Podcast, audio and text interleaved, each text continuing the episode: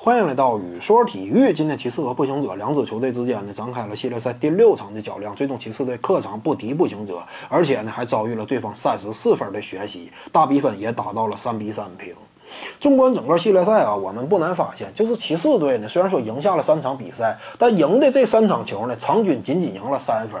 反观步行者队呢，他在三场赢球局当中啊，场均赢了十八分。从两者之间这样一种净胜分的巨大差距就能够看出，步行者呀，其实呢是在这组系列赛当中发挥更加优秀的一方。另外一点呢，我们也能够注意到啊，就是步行者队呢，他的赢球条件相对来讲比较简单，就是队内啊，即便说他们的当家核心和领袖奥拉迪波整场比赛发挥不佳，全场打铁，但是呢，这支球队依旧能够凭借他们出色的团队打法以及角色球员这块个人闪耀的表现，将比赛的悬念一直保留到最后一刻。而如果说一场比赛当中奥拉迪波手感复苏呢，那么这个整个局面就相当简单了，比赛呢往往会。像第一场比赛以及今天这个第六场一样，完全呈现出一边倒的局面，这是步行者。而这个骑士队，他的赢球条件就相当苛刻。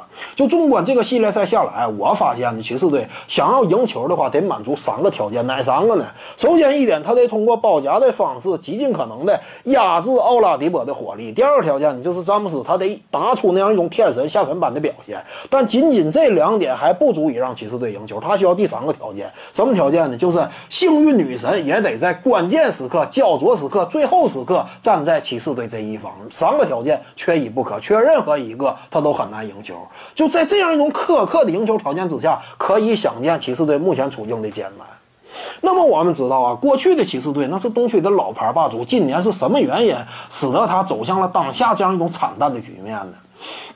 首先一点啊，必须得说，就是两支球队在系列赛当中这样一种调整的能力，真就是天差地别。步行者这边呢，充分的调整，每一场比赛之后呢，都对比赛当中啊展现出来的优劣之处呢进行仔细的思考。下一场比赛呢，他就会充分利用自己的优势，进而呢掩盖住自己的劣势。这是步行者队一直在做的。比如说今天这场球呢，奥拉迪波极尽可能的打无球，让骑士队这样一种包夹策略，一是不能收到打压奥拉迪波的效果，更有利于奥拉迪波。找回手感二呢，是充分暴露了骑士队单防能力不足的缺陷。正是这样一种调整呢，使步行者队啊，他总是能够在场面上占据一定的优势。而这个骑士队呢，我们看啊，整个系列赛以来，他做出的所有调整呢，可以说都是乏善可陈的。防守一端是几乎没变，进攻一端呢，所谓的调整啊。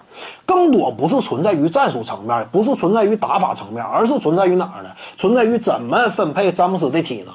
他主要的调整都是集中在这儿了。是上半场应该多上一会儿詹姆斯，保证整个上半场阶段自己建立起足够的比分优势呢？还是说上半场阶段让詹姆斯得到更多的休息时间，进而呢让比赛在关键时刻能够让球队稳住局势呢？骑士队做的选择很多脑筋都动用在了詹姆斯整个登场时间的安排上，这样一种选。那说实话，那就比较低端了。所以相比之下呢，骑士队这样一种临场的调整差距太大。当然，我们知道啊，就是在过往的骑士队那会儿的骑士队，当初的骑士队呢，在拥有欧文这么一个外线持球点和詹姆斯分担压力的情况之下，这支球队凭借他们的实力，尤其在东区这样一种实力的压制，他是有底气以不变应万变的。但是当下我们清楚，欧文出走，球队整个人员结构层面实力得到了严重的降低。这会儿呢，你上体格了，你体格已经不像原来那么壮了，你没有这样一种不变应万变的资格了。但是依旧呢，目前骑士队还是保有当初的那样一种比赛的态度，整个系列赛鲜少有什么真正的调整。这是骑士队啊失败的一个非常关键的因素。我也希望呢，下一场比赛呀，这个泰伦卢主教练能够通过自己的强势回击外界的这样一种质疑。就是呢，通过自己的执教智慧，让这支球队在第七场的关键之战当中力挽狂澜。当然，我们也清楚，这样一种情况呢，不是特别现实。下一场比赛更有可能发生的，还是詹姆斯如同这个当年的项羽钢鼎一般，扛起球队继续前进。本期呢，就跟你各位聊这儿。如果你喜欢本视频呢，点击屏幕右下角订阅，咱们下期再见。